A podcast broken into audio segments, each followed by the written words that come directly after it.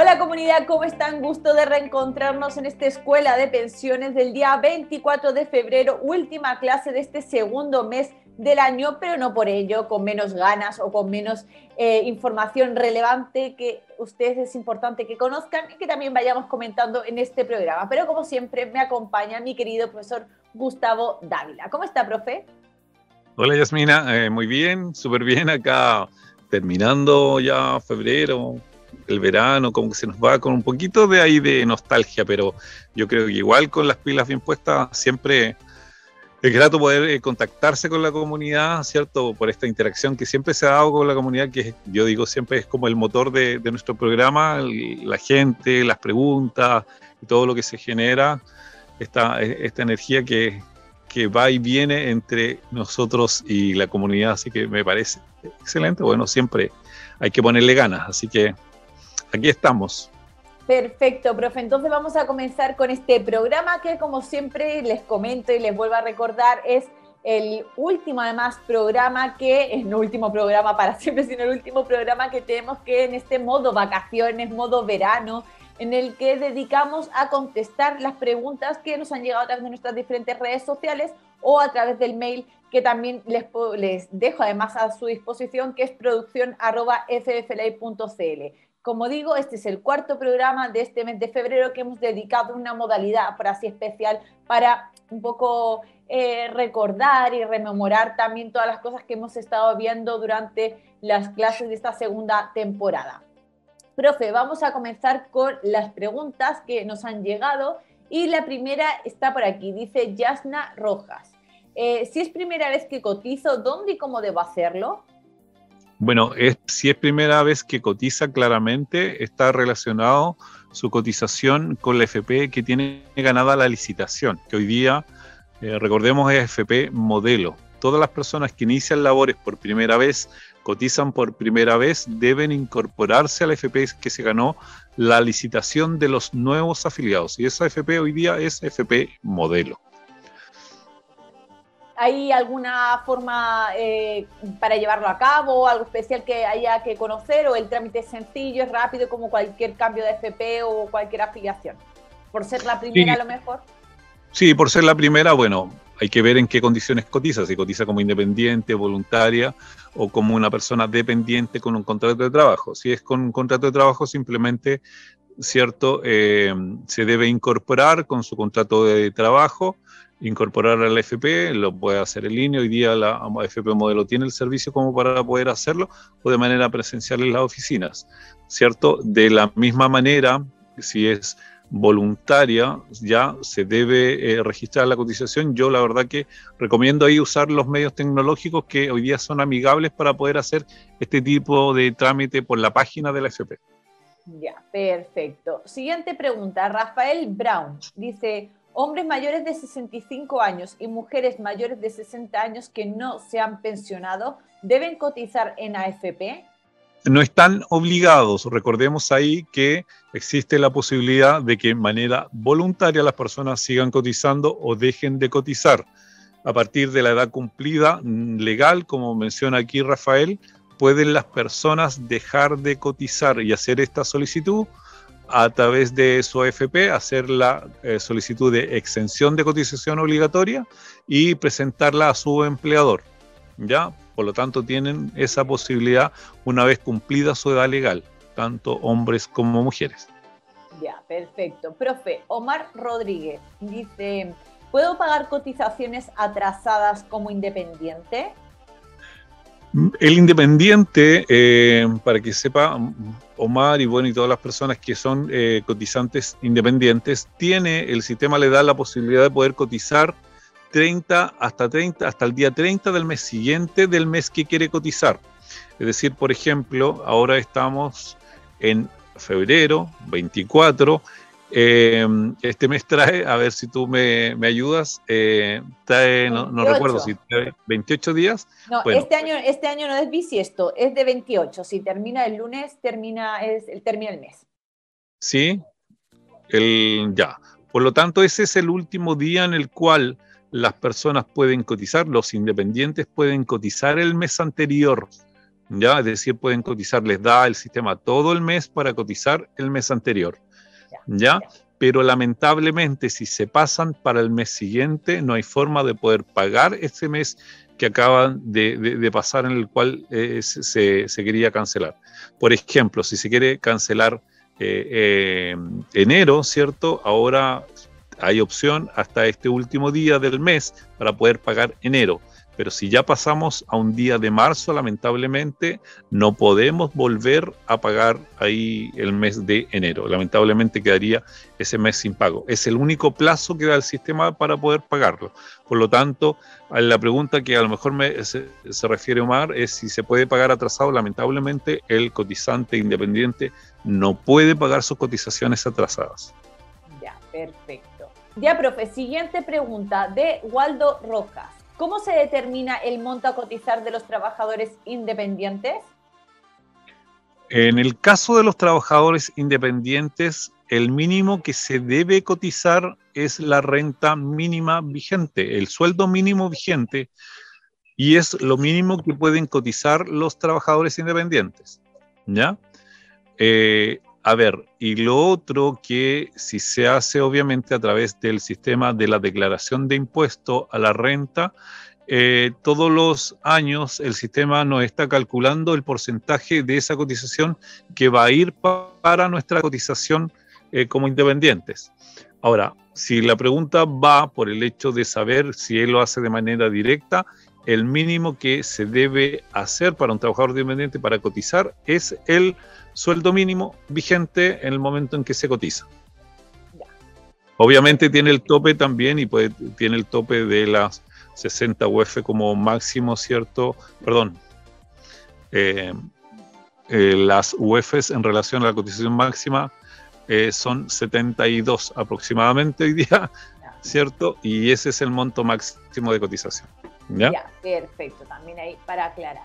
Siguiente pregunta de Yubixa Peralta. Dice, si soy extranjero, ¿qué ocurre si no tengo cédula nacional de identidad, es decir, el RUT?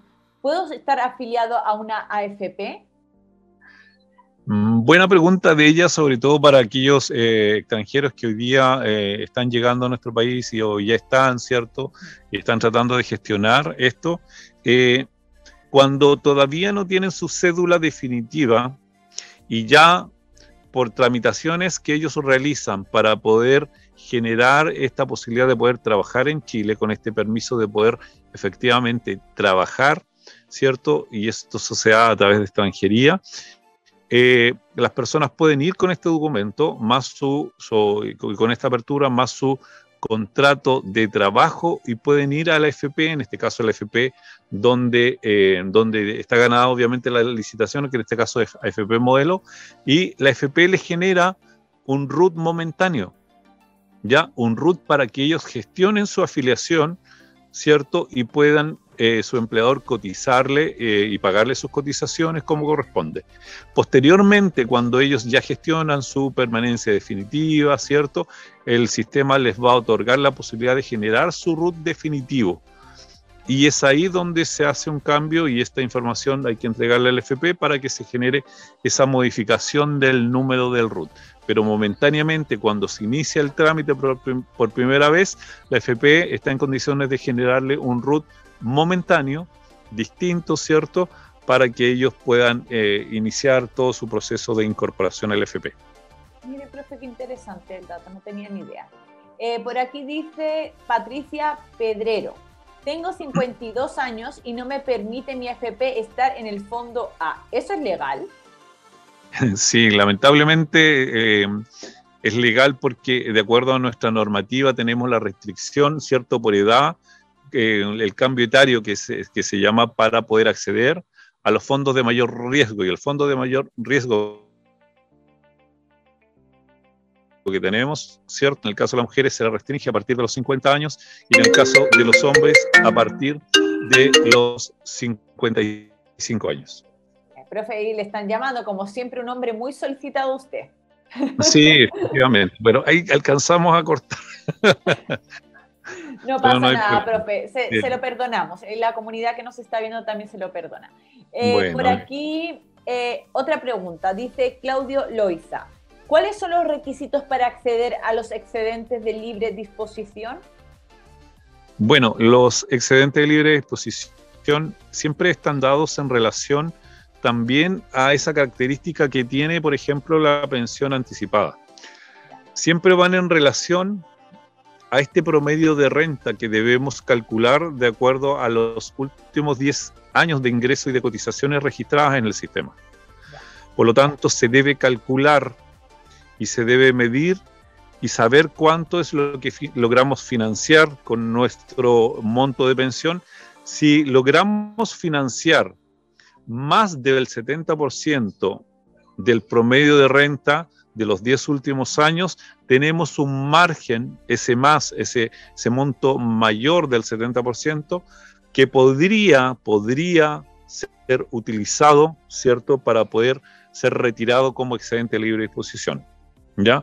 Recordemos ahí que igual hay que eh, cumplir ciertos parámetros de cálculo, sobre todo cuando se está accediendo de manera inmediata a esta, esta posibilidad cuando eh, iniciamos el trámite de pensión, ¿cierto? Por primera vez y a la vez estamos solicitando los excedentes, deben cumplirse ahí algunos parámetros de cálculo con respecto a lo que se le ofrece a través del retiro programado y lo que se ofrece a través de la renta vitalicia que debe eh, estar bajo esas dos condiciones eh, de oferta para el afiliado, ¿cierto? De la misma manera y ahí se elige o, se elige la menor oferta de, de, posibilidad de retiro excedente y el afiliado podría retirar ahí excedente. Pero principalmente hay que ver si él logra financiar un monto de pensión por sobre el 70% para que ese 70 ese eh, monto que esté por sobre ese 70% él pueda poder acceder a retirarlo como excedente. Genial. Siguiente pregunta de Carlos Gutiérrez. Para la jubilación anticipada o para el retiro de excedentes de libre disposición, es lo que estábamos hablando ahora, en el requisito que dice relación con el promedio de las rentas de los últimos 10 años, ¿este promedio es por los últimos 10 años corridos desde el día presente hacia atrás o es 10 años cotizados hacia atrás? Eh, bien, buena, buena pregunta en el sentido en que eh, hace ahí la salvedad, Carlos, con respecto probablemente a periodos sin cotizar, ¿ya? Porque una cosa es eh, del momento en que se hace la solicitud 10 años hacia atrás, posiblemente considerando ahí periodos sin cotizar, eh, o 10 años hacia atrás de los realmente cotizados.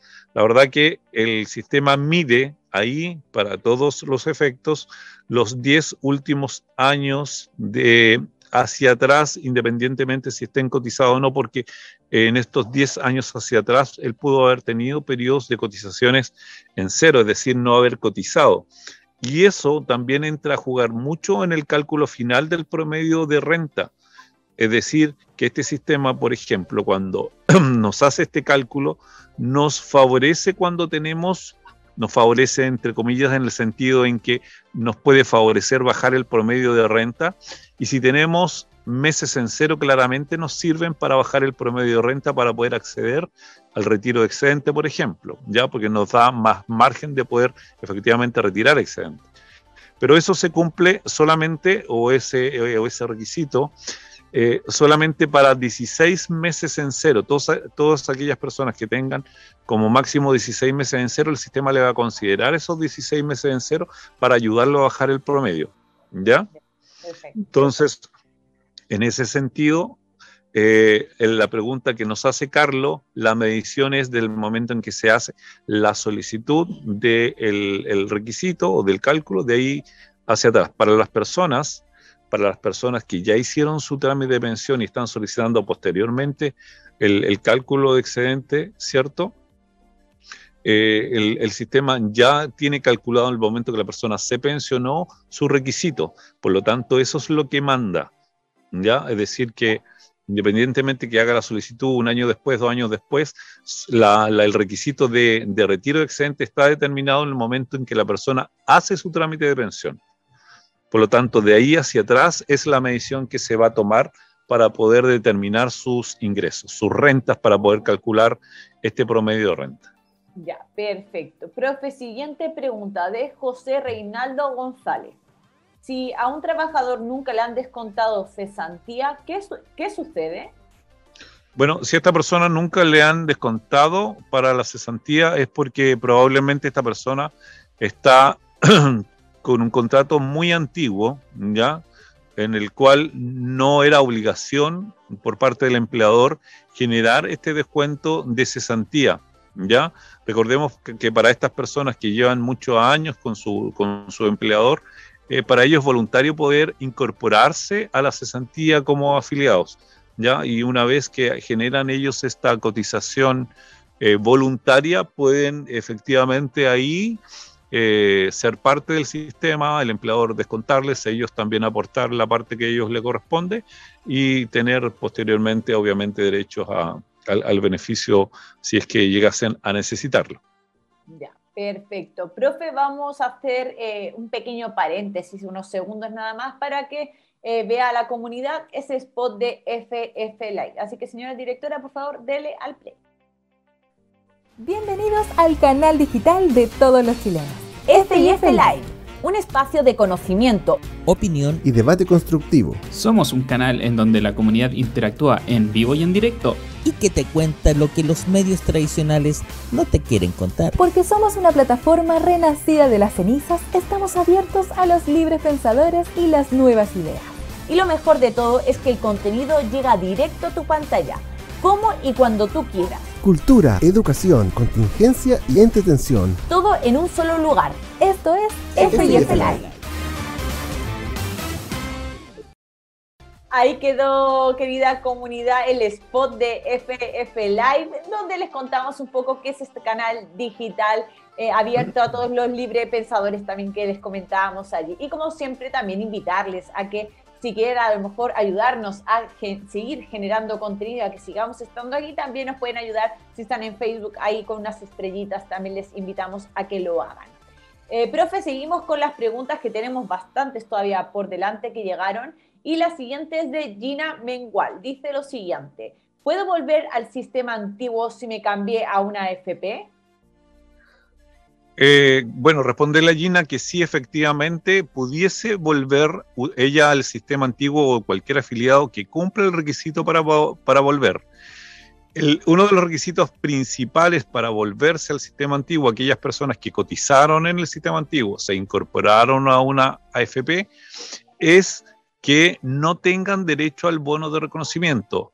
Ya todas aquellas personas que no tienen derecho al bono de reconocimiento y tuvieron cotizaciones, cotizaciones eh, entre el año 75 y antes de incorporarse al FP, ¿cierto? Todas aquellas personas que tuvieron y tuvieron menos de 12 cotizaciones y no tuvieron derecho al bono de reconocimiento, pueden desafiliarse del sistema y volver al antiguo sistema. Ah, mire, qué curioso. Yo no, la verdad es que no tenía ni idea. Yo creo, yo creía que era una decisión irrevocable, que no había forma de volver atrás. Eh, no, no, está este resquicio que ha hecho que mucha gente se vuelva a Yasmina, ¿ah? ya, es decir, que eh, si uno compara y hace la, similitud versus estas personas y es el ejercicio que uno debe hacer realmente cuando asesora a esta persona.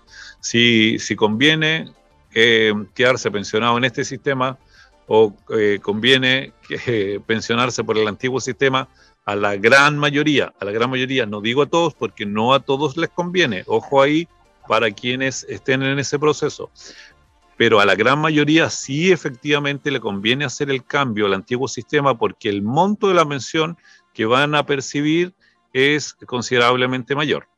¿Ya? Pero repito, no a todos les conviene porque depende mucho ahí, obviamente, de la condición particular de cada uno, de los ingresos que tengan, del saldo acumulado, una serie de cosas que hay que analizar antes de hacer este, este posible cambio de esa afiliación de sistema. Ya, perfecto. Siguiente pregunta, Pamela Ávila. ¿Existe un monto mínimo acumulado exigido para poder jubilar? Mm, bueno, no es que exista un monto mínimo exigido para poder pensionarse, porque en, la práctica cualquier monto que la persona logre ahorrar, siempre se le va a calcular una pensión. ¿Ya? Por más mínima que sea esa pensión, siempre el sistema le va a calcular un monto de pensión. Lo que en esas, en esas posibilidades, cuando existe un monto muy pequeño, los cálculos de pensión son muy, muy bajos. Las opciones de las personas es que esa pensión se ajuste a la pensión mínima, hoy día a la básica solidaria, ¿cierto?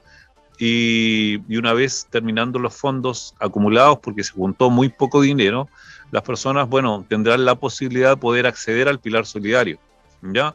Esas son las alternativas, pero hoy día no existe un monto mínimo como una cifra, ¿cierto?, ya determinada para poder uno eh, exigir eh, o cumplir ese requisito mínimo para poder acceder. No existe eso.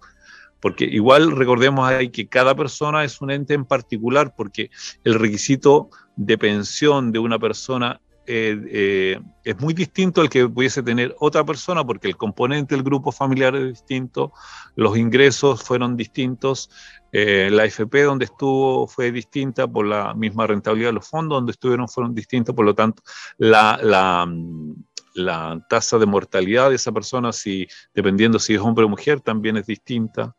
Por lo tanto, hay variables que, claramente apuntan a que existe una diferenciación en cada una de las personas de acuerdo a sus requisitos y, las características particulares de ellos. Por lo tanto, nos van a arrojar siempre montos de pensiones distintas a la hora de pensionarse pero en términos estrictos, para la pregunta que nos hace Pamela, no existe un monto mínimo de ahorro que el sistema nos exija para poder determinar un monto de pensión.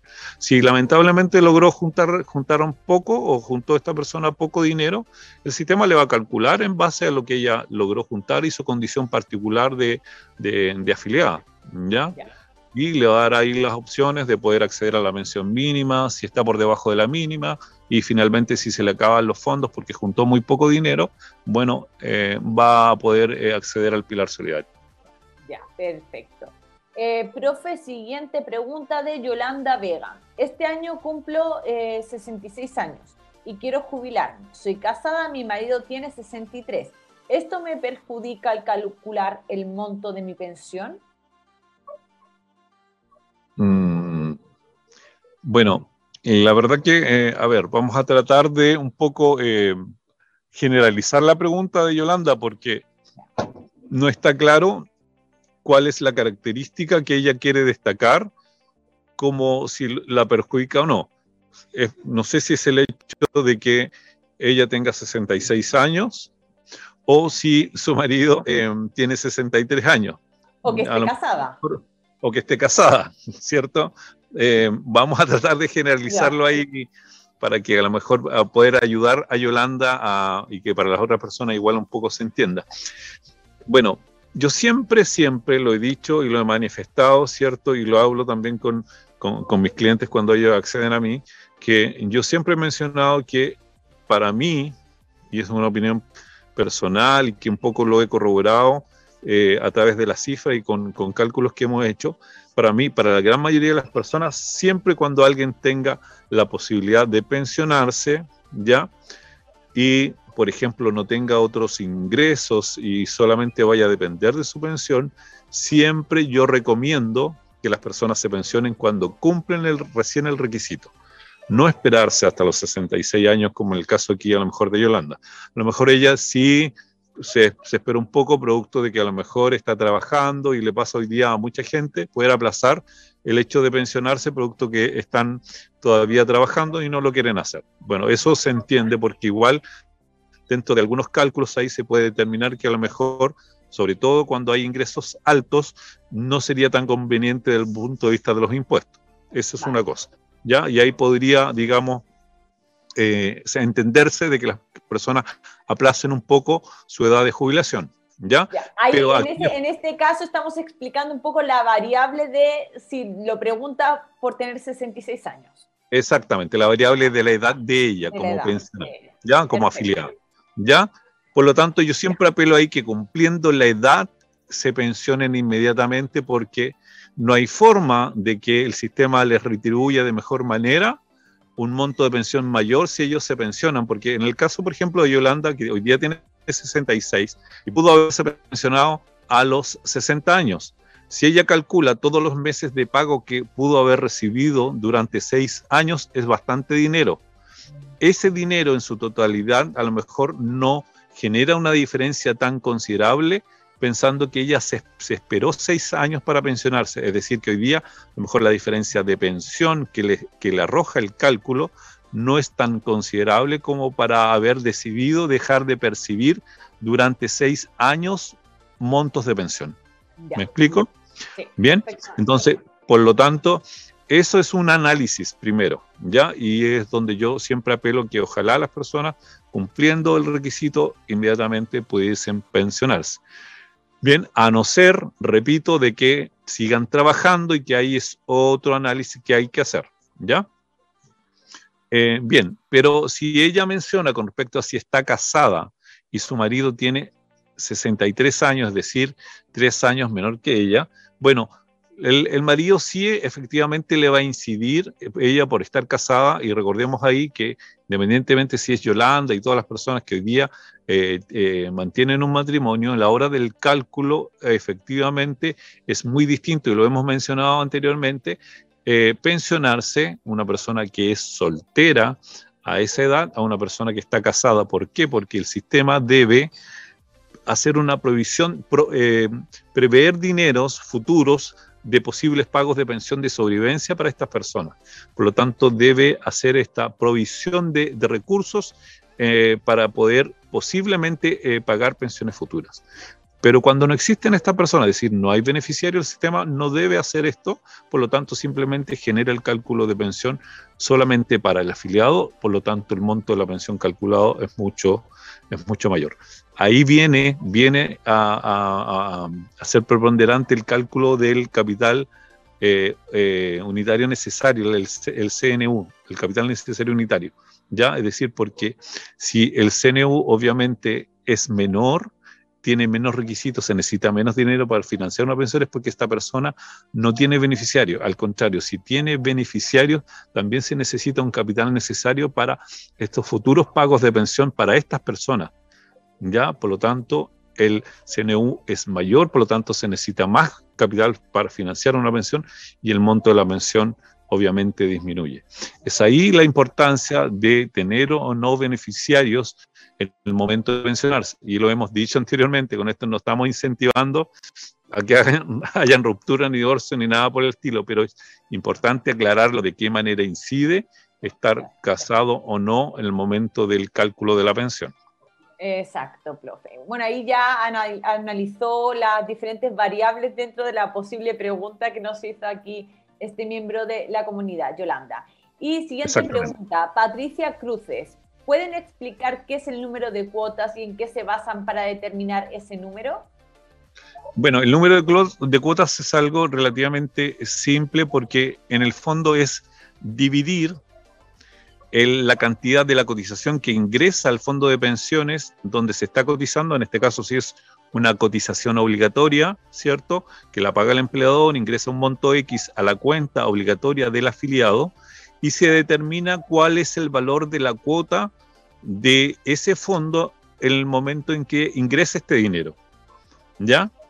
Por lo tanto, eso que se ingresa como cotización se divide por el por el valor cuota de ese fondo y nos va a dar un número de cuotas. Y ahí se suman estos números de cuotas al total de cuotas que tiene este, este afiliado o esta afiliada. ¿Ya? Y así sucesivamente con todas las cotizaciones que se van generando todos los meses. Lo mismo pasa por las cuentas voluntarias, pasa de la misma manera. ¿ya? Ingresa un monto X a la cuenta obligatoria, se genera, ¿cierto?, este ingreso de acuerdo al, al valor de la cuota de, ese fondo en particular, ¿cierto? Donde tenga la persona esa, esa cuenta y se divide por el valor de la cuota y nos arroja un número de cuotas. Ya, perfecto, profe. Entonces, ahí también quedó aclarada la consulta. Profe, vamos con la siguiente pregunta que es de Ilse Villegas. ¿Cómo puedo saber si tengo pagos en exceso?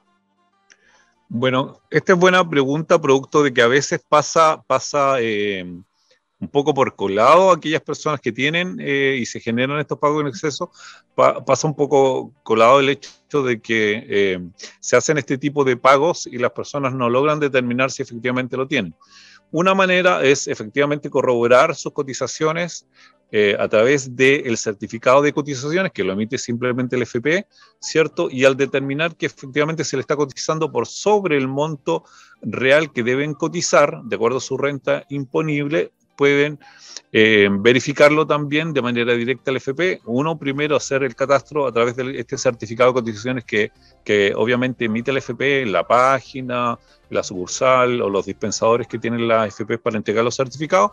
Y una vez eh, teniendo el antecedente o la sospecha, incluso las liquidaciones de pago, corroborarlas ahí con las cotizaciones, uno puede ir a la AFP de manera directa y hacer la aclaración. Si se determina efectivamente que el pago en exceso está generado, el afiliado o la afiliada tiene la opción de solicitar esa devolución de pago en exceso.